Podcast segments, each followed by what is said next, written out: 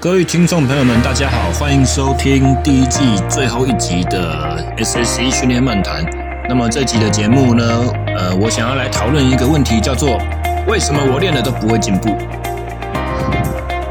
那么这个题目真的要讨论起来可长可短啊。那如果是真的没有做一些，嗯。没有去预先做一些计划的话，我可能真的会讲个两三个小时，会讲不完哦。所以，嗯，我想要把这个问题我们分成三个层面来讨论，啊，以能够让尽量让我们所有的听众朋友们，呃，所有的客群都能够涵盖到。呃，第一部分大概就是。我们分成 A、B、C 来讲好了。A 的话，我们可能会讨论一个，就是在健身房里面练的，你觉得说你的重量怎么都上不去，我最大力量都无法突破。我一样做十二下重量，我怎么都没办法突破上去。好，这种问题。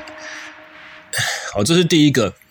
那么第二种，我们分为 B 分类的话，可能就是在于身体组成的改变停滞在那边。哦，譬如说体重减不下来啦。哦，这个是比较。呃，减重的朋友们经常问到的问题，体重减不下来，不然的话就是呃，可能肌肉量上不去，就觉得说，诶，奇怪，人家都讲说，呃，健身就是做重量就会增加肌肉，可是我一个礼拜来健身房三次，每次都有做重量，那为什么我的体重还是没有增加，我的肌肉量还是没有增加？这种属于比较身体组成方面的，哦，这个是 B B 分类。那么细分类的话，可能就比较特殊一点点了。这个是属于有在参加比赛的哦，比赛成绩无法突破，遇到瓶颈，或者是说，呃，像是我的技术水准明明就很高超，但是我的感觉怎么好像体能永远都跟不上？那这样子的话，我要怎么去把体能练强起来，去辅佐我的技术发挥？哦，这种属于比较 C 分类哦，类第三个类型比较属于。参加比赛的竞技运动的，哦，虽然这三种类型好像遇到的问题不太一样，而且你比较直观的去看，可能会觉得说，他们三种不同的困境好像很难是用同一个专长的教练去帮他们得到解答。啊，但是其实总归一句话，训练的原则是一样的，所以训练要达到进步，或者是没有达到进步，其实大致上的原因都差不了多少。训练要怎么能够得到进步呢？就是要能够适应嘛。而所谓的适应，就是说原本刚开始的时候，我给一个负荷，你没办法承受，你的器官、组织、你的身体的各部位的机能没有办法去跟上，呃，这个负荷强度，以以至于无法承受。哦，那同样的方法去练了一阵子之后呢，包含得到适当的恢复，包含得到你身体的超补偿，啊，你身体的体能水准提升了，下一次同样强度的负荷或同样量的负荷给你的时候，你的身体组织、你的器官各功能、各机能就有办法去承受，你就不会呃无法持续这个水准，或者是你就不会做不出这么高的强度，这个叫做适应的达成。哦，所以适应是训练的一个非常重要的原则啊，也是训练为什么会有效的最主要的原因。那么正适应的话，意思就是说，我的适应的效果是慢慢的往上叠加的，哦，你每次的体能是越来越好。而相对负适应的意思呢，则是你一样在进行这个承受负荷、疲劳、恢复的这样子的循环，但是长远看下来，你的体能却没有往上提升，而是有点好像停滞，甚至也许会走下坡这种情况，而这个叫做所谓的负适应。而当我们在运动训练的这个学问里面，我们讨论负适应为什么会发生的时候呢，大致上我们都可以把它归类成四个原则。第一个是未拟定训练计划，呃，第二个则是不精准的训练负荷，哦，第三个的话叫做技术和体能训练目的不明确，而第四个呢，则是啊休息时间定定错误。很重要，这四点，等一下我们会一点一点轮流下去讲解。所以各位听众在这个时候呢，不妨把它当做好像是你课堂上面所听到的呃重点提示一样。老师说这四点记得哦，等一下会考哦。好了，接下来我们就来稍微一步一步讲解，说每一个项目大概是什么意思。第一个，为你定训练计划，其实白话就叫做你不知道你在干嘛，You don't know what you're doing。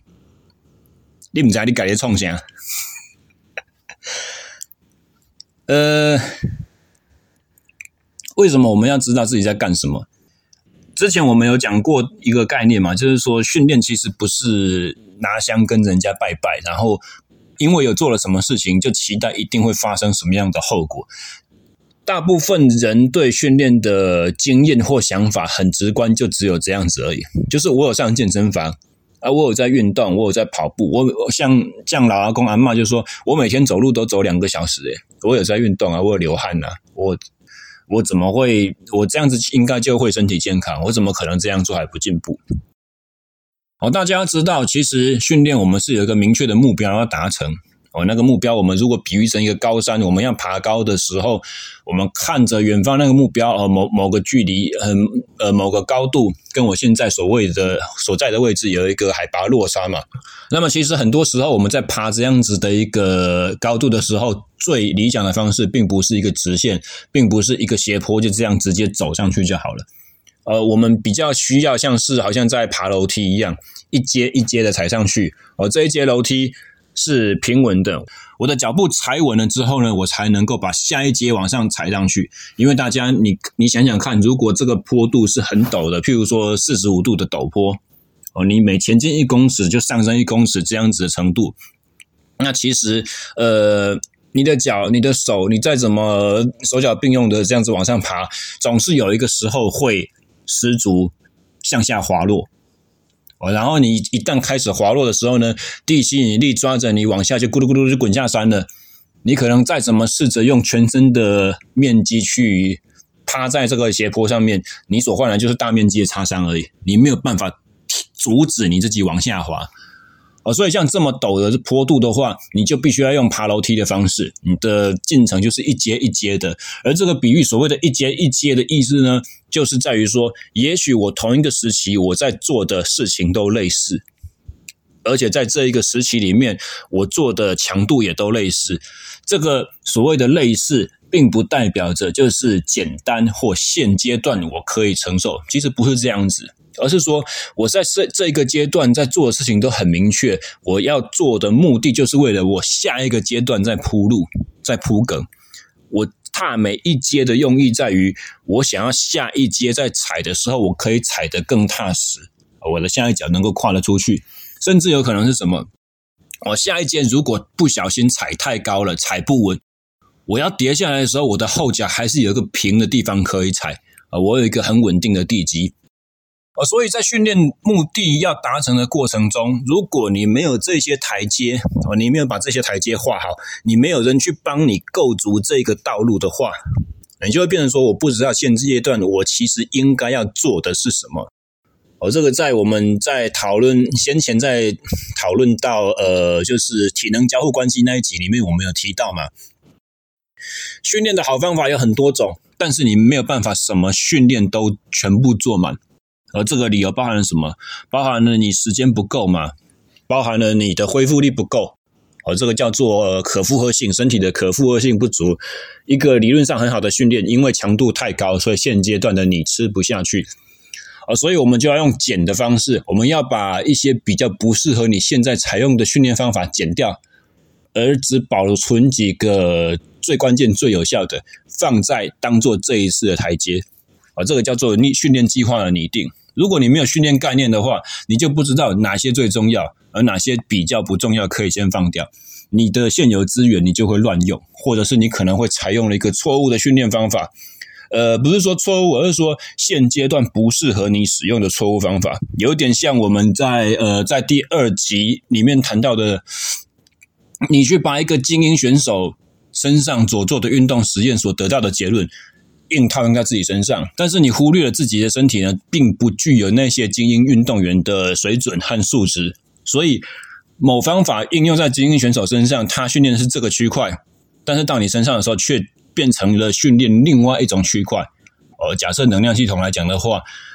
百分之八十的高强度在精英选手还可以动用到自由脂肪酸，百分之八十在你身上的时候，就已经完全都燃烧糖呃燃烧碳水化合物了。呃，练到的是两个完全不同的能量代谢系统，所以你以为你在做 A，其实你在做 B，这个就是训练计划上面所发生的错误。呃，刚才我们讲到了这个比较概念上的为你定训练计划哈，那在分别我们的 A、B、C 三个族群里面，这可能会代表什么意思？在 A 族群的话，可能就是，比如说我的目标是要增进最大力量，但是我所有的训练全部都是在做这种可能是增加呃增加肌肉量的啊、呃，增加肌肉量的方式。你缺乏比较打底的时期，你缺乏让身体适应吸收很大量的训练刺激，但是又不容易堆积太多的训练疲劳这个时期，哦，这个叫做呃所谓的基础期或解剖适应期。你一开始就是用十五下、十二下、八下，然后大重量这种方法练上去了。然后感觉说，我每一次都是酸个两三天，我每一次练完都酸个两三天，那为什么我的力量上不去？因为你现在踩的是第二阶，你缺乏刚才我们讲的楼梯的第一阶，哦，类似这种概念。那么对于体重减不下来这种族群呢，呃，减重族群来讲的话，哦，这个 B 族群，哦，刚开始练的时候，其实所有的新手，不管你怎么训练，你都会得到一个很好的新手甜蜜，呃，新手蜜月期。哦，进步就是一直来，一直来。呃，经过了这一段蜜月期之后呢，你就变成有一点不知道自己接下来该干嘛。哦，通常的想法就是说，因为之前我这样做都有效，所以下一个阶段我就应该要跟着这样做。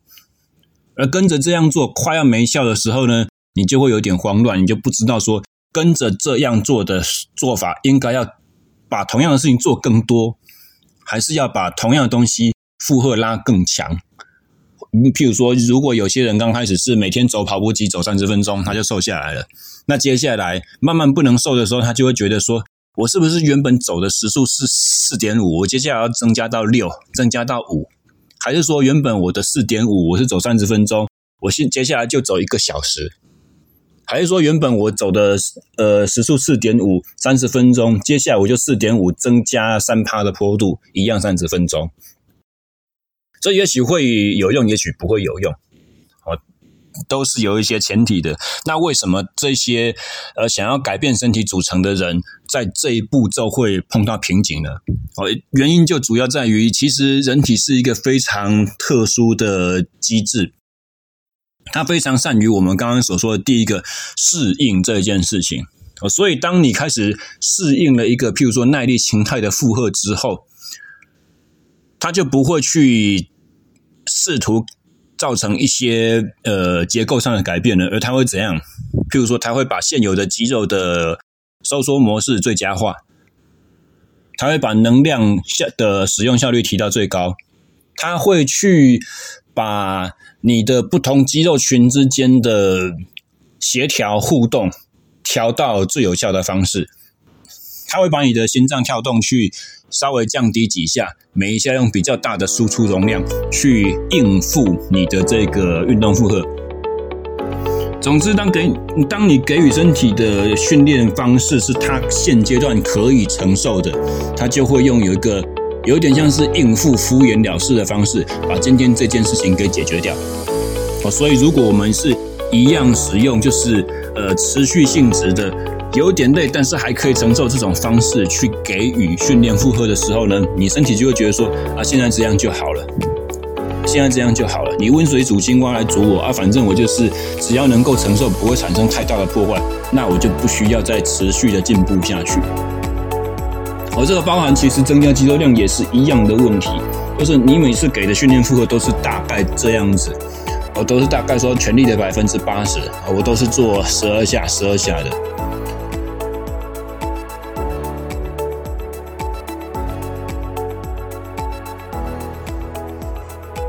人体如果对某一件事情很擅长，这个负荷给它的运动刺激就越来越低，越来越低。你还是会累，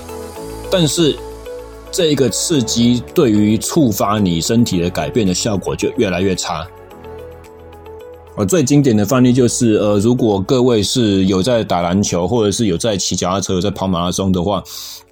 你们一定有这样子的经验，一定有，就是球场上面怎么有一个胖子？非常的灵活，速度很快，真的偶尔要他抢个篮板的时候，他也可以跳得很高。他看起来就不像一个体能非常发达的家伙，可是他的很多体能就是比你好。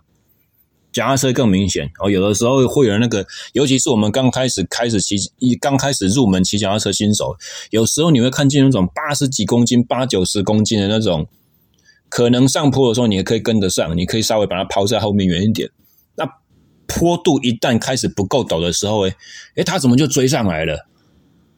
那然后下坡的时候，咻，把你放得老远这样子。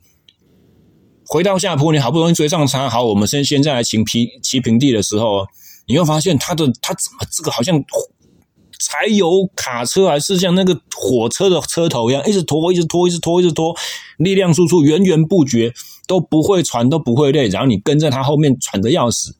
啊，明明那么大一坑，照理说风阻应该帮你挡掉一大堆，可是你还是跟到快开快开这样子。我那个看起来就很胖啊，可能他心肺怎么那么好？所以像这种例子的话，就是怎样？哦，这些人就是。做这一些类型的运动，因为太久了、太熟练了、太过于擅长的，以至于的他们的身体在做这些事情的时候是非常非常之有效率的。哦，因为他的效率极高，再加上他的体能原本就不输一般的人太多。两个综合因子加在一起，就是他的能力能够应付他的运动所需，以至于他的身体不需要做出更多的改变。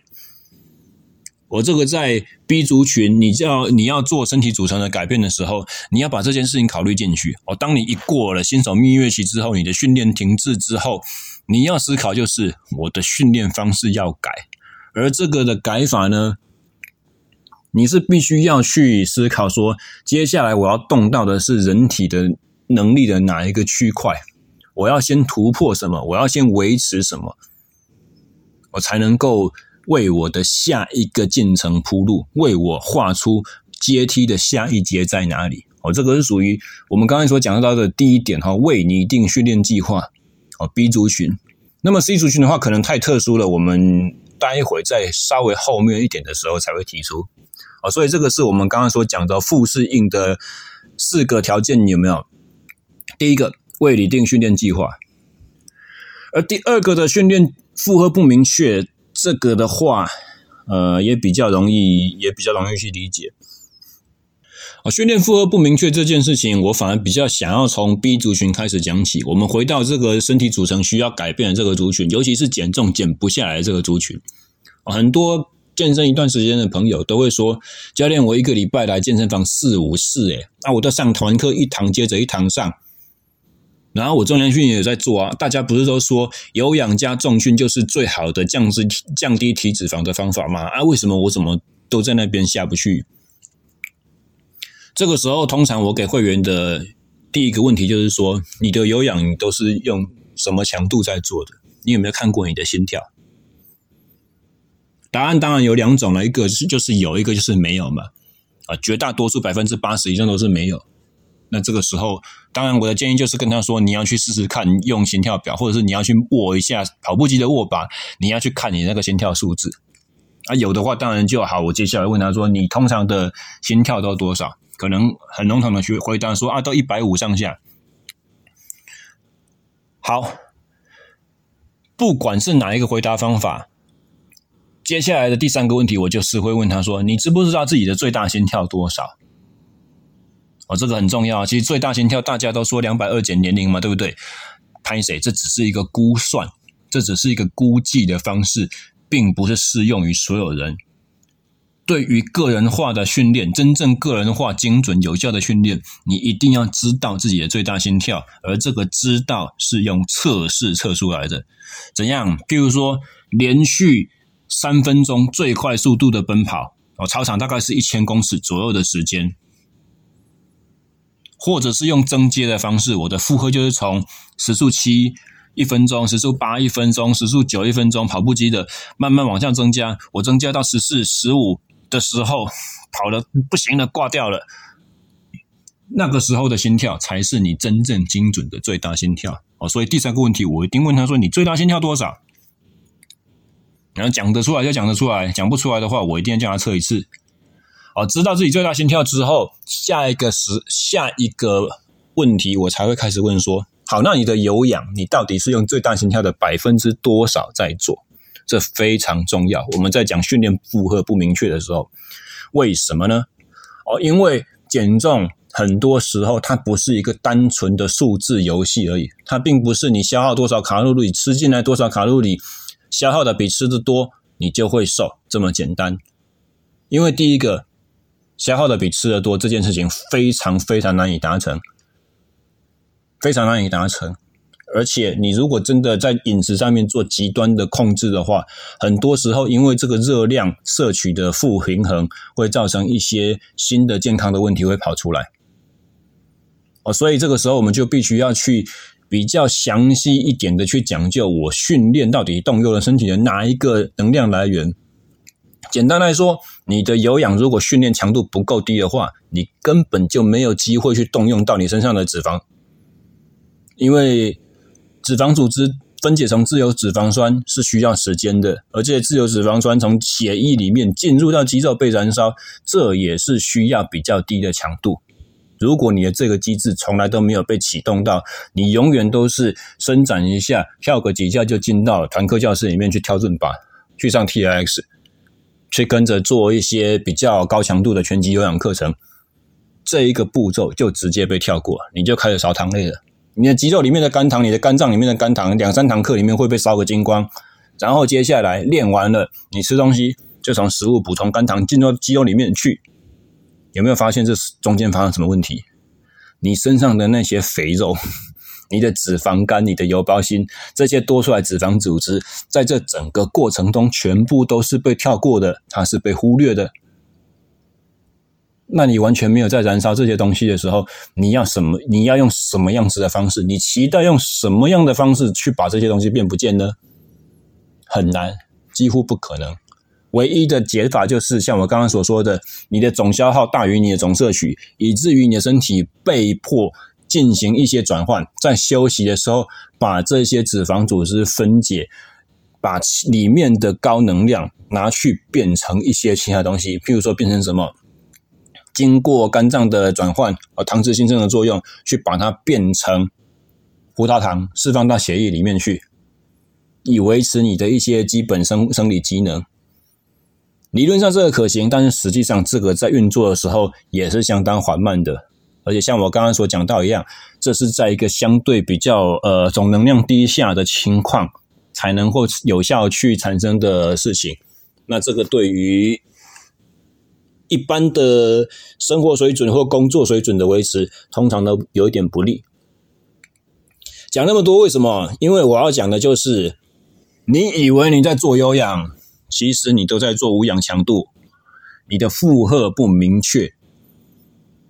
你的训练负荷是不精准的。你以为越累应该要越有效，但实际上你忽略掉了一个真正燃烧脂肪的区间，其实是相对低的。注意哦，这边有一个很重要的重点，我没有说想要燃脂就只能做低强度，我绝对没有这样讲，请不要误会我的意思。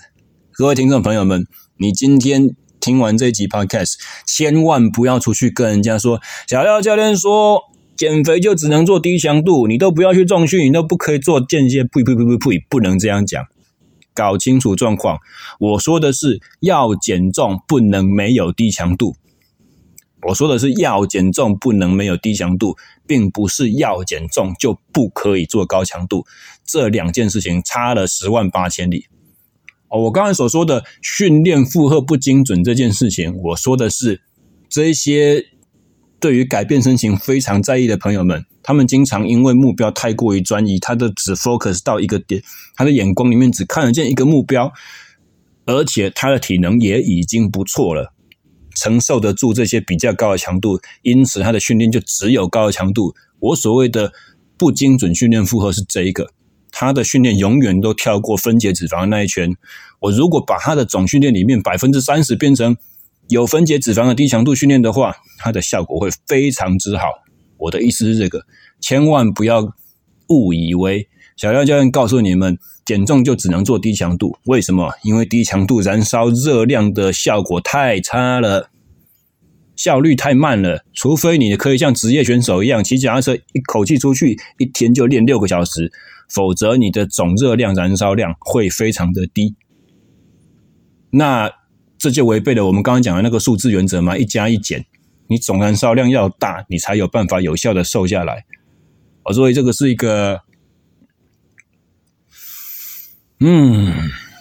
我怎么觉得这个题目我就可以直接放一集了啦？讲那么多啊，所以不准确的训练负荷在于，呃，我们刚刚讲的 B 族群，你的身体的这个，呃，身体组成要改善哦，尤其是要减体脂这个族群来讲的话，是经常会容易犯的一个错误。然后在于。肌肉量要增加的族群呢，也是一样。之前的集数也有讲到嘛，你要增加肌肉，你就是用呃八下到十二下这种范畴的训练范围，或者是用三十秒至一分钟这种持续肌肉维持张力的这种训练范围，你才有机，你你也是你才有机会去破坏掉你的肌纤维啊，有破坏才有成长。但是呢，这里面有一个非常重要的原则，就是负荷。哦，你八到十二下，你的负荷就是百分之七十至八十五 ERM 的负荷。所以你如果没有去测试你的单一下能够做多重，请问你怎么知道你的百分之七十至八十五在哪里？你不可能知道。所以如果你很久都没有做过检测的话，你的八到十二下，你那些重量根本就不准，很可能都过轻。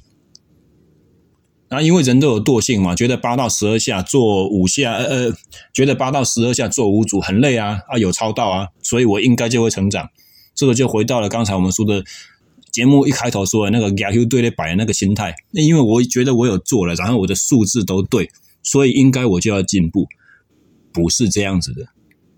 你要去知道自己最大能耐是什么，你才知道，你才有办法确认说我现在的负荷强度是正确的。不是过轻的，或者是像刚才我讲的一样，持续时间三十秒至一分钟，也许长到一分半的这种持续肌肉收缩，这个关键是在于这三十秒、一分钟、一分半的收缩都是接近于全力的收缩，这种程度才有效。你并不是像好像一个我立正站好站一分钟，我的腿就会变粗，不可能。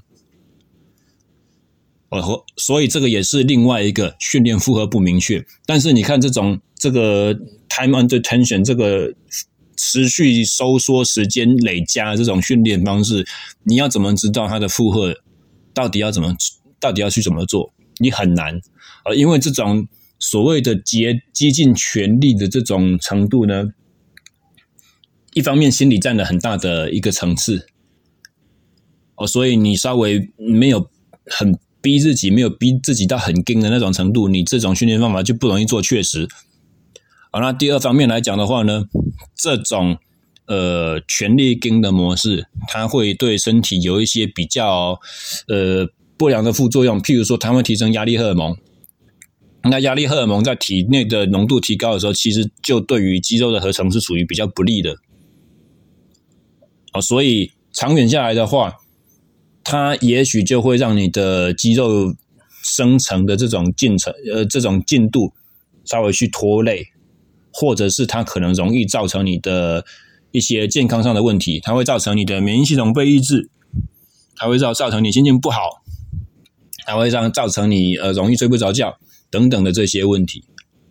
哦，所以呃，time under tension 这种练法有它自己的有它自己的限制在哈。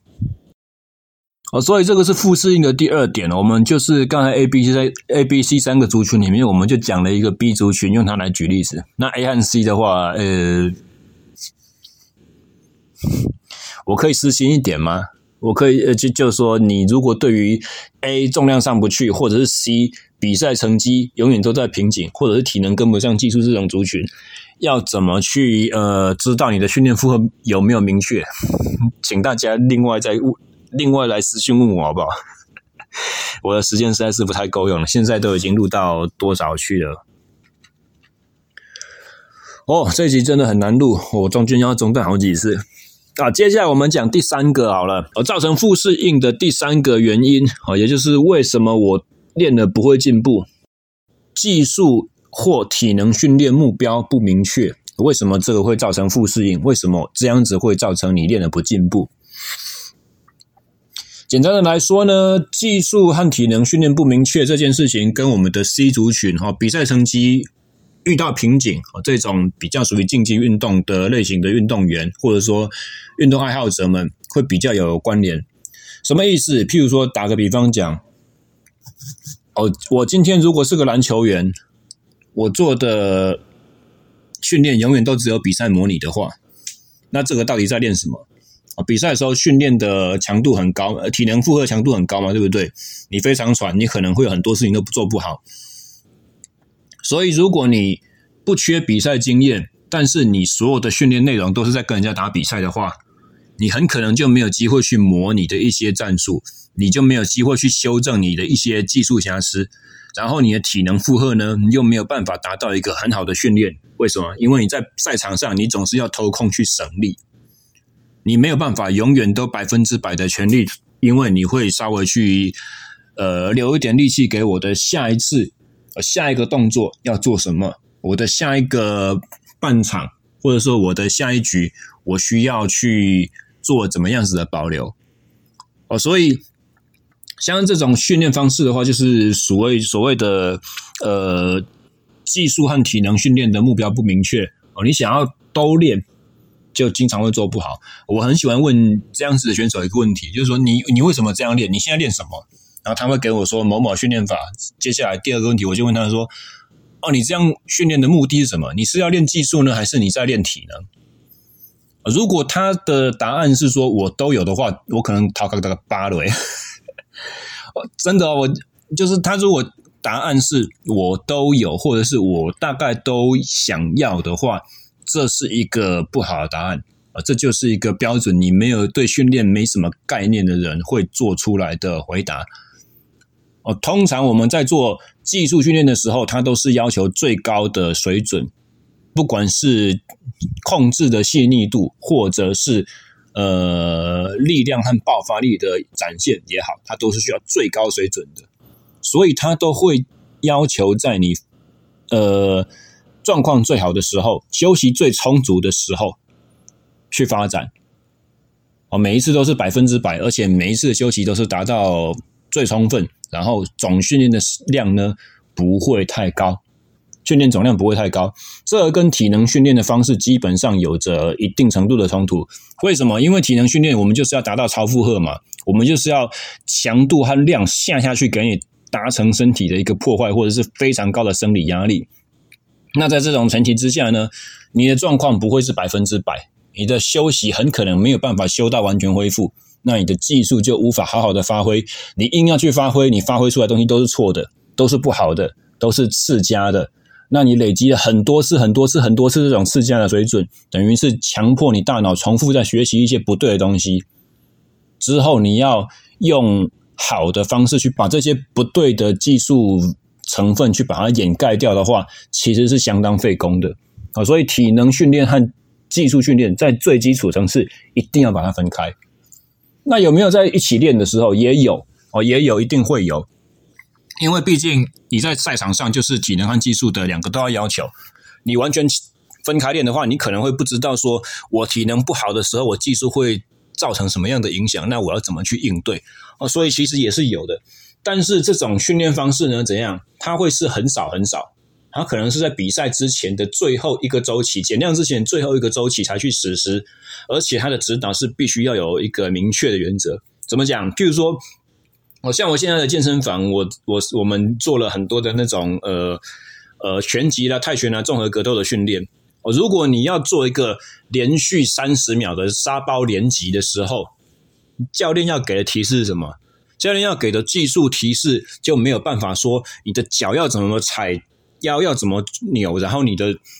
重心应该放怎么样，你怎么去变换这些比较精细复杂的东西？为什么？因为三十秒的连击需要快速，或者是需要是非常重的力道，非常大的 power，非常非常的累。学员的脑袋一定没有办法去做细细的思考或细细的感觉，所以你这个时候的技术提点就是怎样？手拿高，保护你的下巴，手肘夹起来，手拿高，手拿高，像这种最简单、最基础，而且是怎样，在他累的时候最容易跑出来的小瑕疵，哦，大概是这样子的东西，哦，所以当你把体能和技术结合在一起练的时候，你的要求不会是在体能上面，不会是说大一点、大一点、快一点、快一点、快一点，用力、用力，再来、再来，加油、加油，你可以、你可以，还有三秒、两秒、一秒。这一种的指导可能就有点，嗯，失去这种综合练习的意义了。我们是要在非常高体能负荷，然后在你的选手快要不行的时候，提醒他说：“你的技术还是有瑕疵的，你的技术瑕疵又出现了，你要怎么样去躲过？你要怎么样去避免？会是像这样子。”哦，所以这是第三点哦，就是呃，训练的目的不明确，你到底是在练技术还是在练体能？没有把它分清楚哦，技术训练有技术训练的要点，体能训练有体能训练的要点。你硬要凑在一起练，经常就是效果会不好。那有的时候真的必须要把它凑在一起练的时候，第一个时期是比较后面的，而且总训练次数是比较少的。然后再来就是怎样，你的提醒的重点要对，你的重点是在于技术水准的提醒和维持，而且指导语要简单，而不是一直叫他催泪催泪催泪。而这个的话就是第三点，技术与体能训练不明确，而这个相对简单，通常是 C 族群，就是比赛成绩呃停滞这个族群会需要去呃需需要去特别注重的。但是我们刚刚讲的是怎样，是球类、竞技类这种运动，有没有一些朋友就会觉得说啊，我如果是跑马拉松的，我做练铁人三项的，有没有跟这个好像不搭嘎，对不对？其实有哦，你去想一下。我如果在一个高强度间歇训练的时候，我去要求我的选手说：“啊，你脚踏车你就是要踩到转速一百一，好，硬练其实可以啦，硬练是可以，但是更好的练法其实是怎样？我用滚筒训练台，用轻的阻力，前面挂小盘，我跟选手说，我们今天的练习是怎样？转速一百一，一分钟；一百二，一分钟；一百三，一分钟。”好，三分钟骑完之后休息三分钟，这种模式的技术训练，它的强度不会很高，大概就低到中等而已。哦，我们在这边讲的是，就是基础体能很好的选手哦，哦，所以它的强度大概就低到中等而已，因为它负荷不重。那这个时候就是怎样能够把强度和技术去脱钩，它的强度并不是非常强哦。顶多体能负荷就中等而已，所以他才能够细细的学习，在一百三十转一百三十 RPM 一分钟踏板要转一百三十圈这种模式之下，我要怎么样去适当的放松？我要怎么样能够让我的双脚去运作流畅？我的屁股要怎么样不会在坐垫上面向下跳？我的车子怎么样在训练台上面不会左摇右摆、左偏右移，然后前后这边刷来刷去？这一种技术训练的效果才会是好的。哦，因为它的疲劳相对低。那我之后要练体能的时候呢，我就不会再去做很多技术细节的提点了。譬如说，一样，我们用三十公三十秒全力冲刺好了。刚才讲打拳嘛，对不对？脚踏车也有类似这样训练啊。好，三十秒全力冲，我会告诉选手什么样子的技术提点。看前面，手肘夹好，就这样子而已。啊，因为在固定式训练台上面，大家都忘记说，实际比赛是在道路上比的，所以都会埋头猛干，然后摇头晃脑，身体动来动去，手肘往外张开，好像鸡翅膀一样在面挥。哦，这样子的动作在公路上面，第一个危险，第二个是它没有办法达到低风阻的效果。所以在这种时候，体能和技术要综合练习的时候，一样给的技术提点非常简单，看前面，为什么要看前面？因为我们在做，我们在戴安全帽的时候，那个计时帽的头盔是有尾巴的嘛？你低头尾巴翘起来了，没有低风阻的效果，反而好像一个减速板一样在那边吃风。所以叫他看前面的时候，他就抬头，他的尾巴就低下来了，就贴背了。哦，这个是第一个。那第二个的话是怎样？手肘收好，可以稳定你的核心，可以让你的身体不会在车上乱晃。还有就是一样，减低风阻。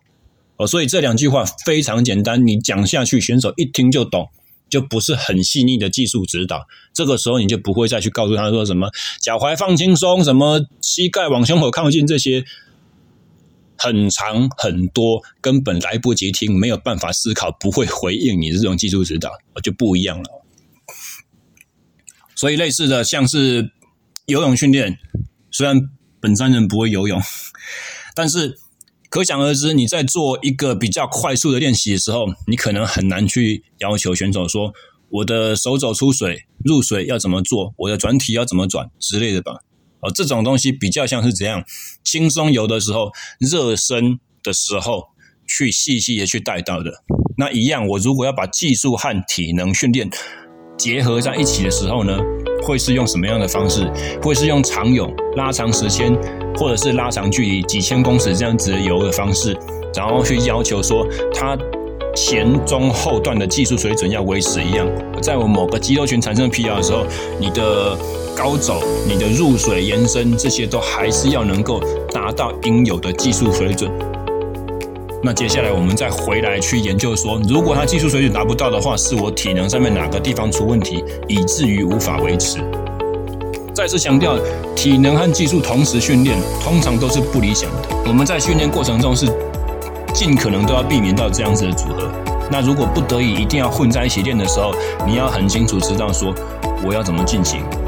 而重点是什么。而这种东西有就好，就像煮菜加盐巴一样，不是加越多越好吃。我大概是这种概念。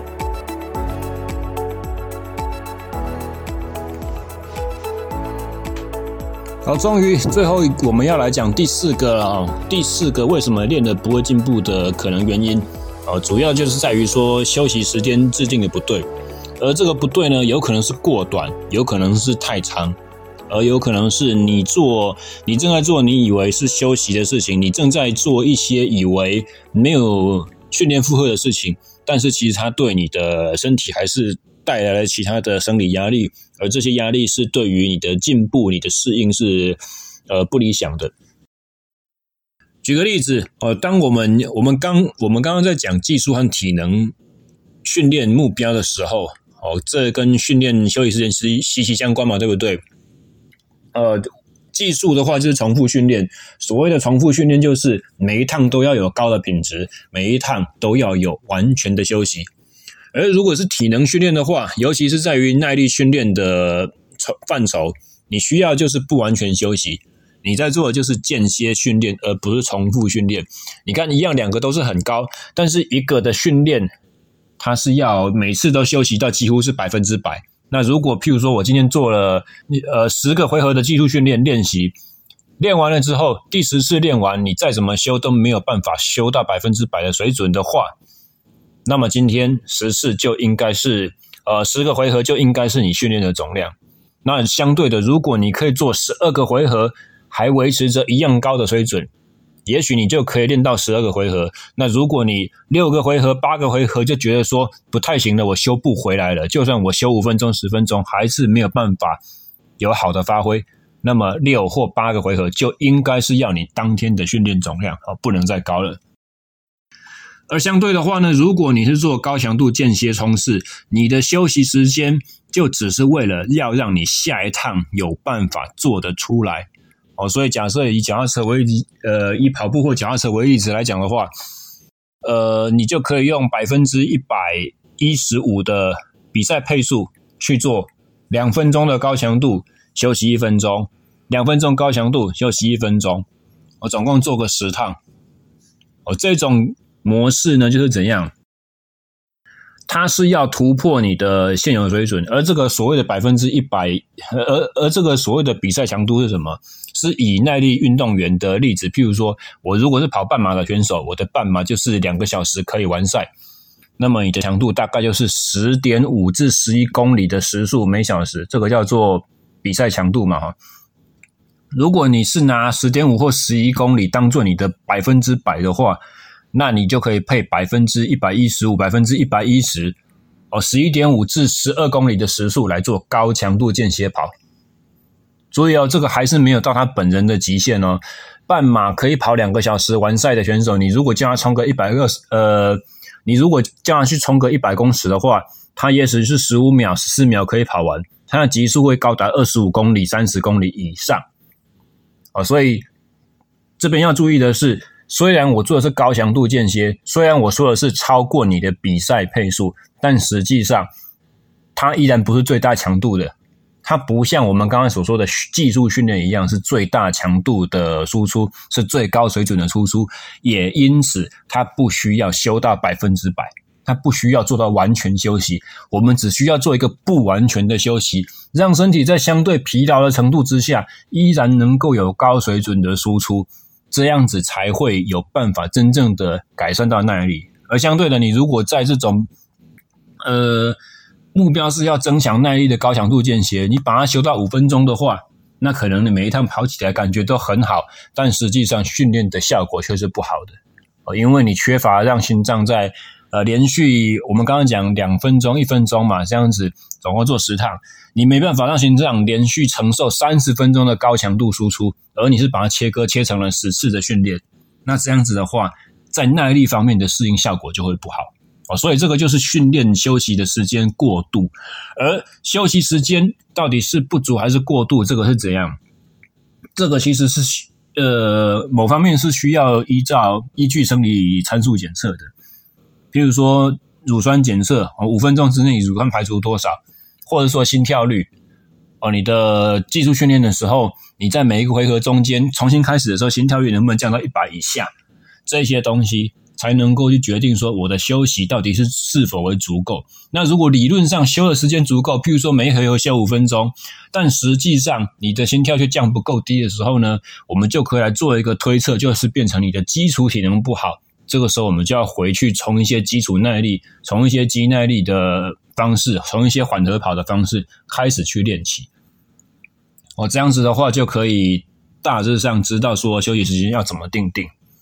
哦，所以这些很多时候都是要透过检测的，跟刚才我们在讲第二个不准确训呃不准确训练负荷有没有非常的相似？你如果没有测试的话，你就不知道自己的本事到底在哪里。你不知道目前的能力水准是什么的时候，你怎么能有办法去知道说我制定的训练到底对还不对？这个就像学生一样，你拼命的读书，可是你都不考试。你如果不做随堂小考，你不做月考的话，你怎么会知道说？当我读完中学三年，我要去考一个大学的入学考，我能够考出什么样子的东西来？你又不晓得，因为你不知道自己什么东西懂了没有，什么东西真的能够演练啊，什么东西你其实是错误的认知，所以训练的检测也是非常重要的。最后，我想举一个例子啊，就是呃，我在一百零七年，也就是二零一八年那一年啊，我的。脚踏车比赛，我得到了我生涯第一次的胜利，第一个胜场，就是我们如果那种呃比较完的菜其他不会不要算的话，我生平第一次脚踏车，那个时候哇，练车已经将近十年以上了，开始练脚踏车，开始比赛，已经八九年，超过十年才赢了我生涯第一场比赛，是在呃场地的自行车场地赛全国锦标，我的一公里个人计时赢到了这个项目的金牌。但是，我那一年的训练，严格来讲，是我自从开始认真练车以后，总量最少的一年，包含脚踏车的骑乘，包含重量训练。哦，所以这就是告诉了一个我们什么样子的概念，就是说，你的训练刺激要是能够巧妙的、有效的，强度要高，够高，没有错。但是如果综合了你的生活压力、你的工作的负荷，像我是做教练业的嘛，我们工作者负荷怎样？经常需要释放，需要长时间的站立去走动，这一些额外带来的生理压力，可能会让你一整天工作下来之后，晚上做训练的时候，其实训练品质是非常的差。你可能你的最大的强度会剩下原本你状况好的时候不到百分之八十。所以那一年我自己的训练的，呃。组合是怎么做？其实相当简单，我也没有很明确的去把呃我的课表每一天要做什么东西写下来。我就是三个大主轴：第一个，脚踏车的适性训练，我利用速度训练、低阻力的去熟悉我的脚踏车的呃角度，去维持我的踩踏的水准，去维持我的速度水准，来维持我的爆发力。第二个，一百公斤的蹲举。好，当时我的蹲举最大力量是可以到一百四，但是我的一百公斤是怎样？我省略我说的热身过程，我就直接到地下室去，把杠铃加上一百公斤，背起来扛出来，蹲五下，挂回去，好，今天训练结束了，一整天，我我的一整天中所有的重量训练就只做一组的五下。我大家想想看，一百除以一百四是多少？其实不到百分之八十，七十五左右。四四八三十二，对啊，四七二十八，对啊，百分之七十多一点点而已。哦，如果我们照呃教科书上面讲，百分之七十的这种训练量是怎样？它是肌肥大的范畴，它没办法突破最大的力量，对不对？可是因为缺少了热身这个过程，所以每一下在蹲的过时候呢，我的中枢神经，我的大脑还是需要给非常非常大的驱动讯号。哦，它依然是一个相对重的负荷，所以它可以让我维持我的力量水准不要掉。而我需要的是什么？我就是维持而已。因为骑脚踏车的时候，输出是快的，肌肉收缩速度是快的，所以我不需要练很多很重、收缩很慢的这种重量训练。我如果扎扎实实的去训练一个最大肌力期的话，其实只是会把我整体的生理负荷推向过度训练，让我容易感冒，让我容易生病，让我容易受伤。那多了这些小障碍的话，我一整年，不要说一整年，大概半年左右的训练过程中，就会碰到很多的阻碍，必须要去克服。我倒不如就是稳稳的过，顺顺的过。哦，这样子的话，我的训练才会是呃没有中断的，都是有好品质去维持的。好了，那个这个是第二部分。那第三个部分是什么呢？划船机，划船机的三趟三百公尺高强度间歇。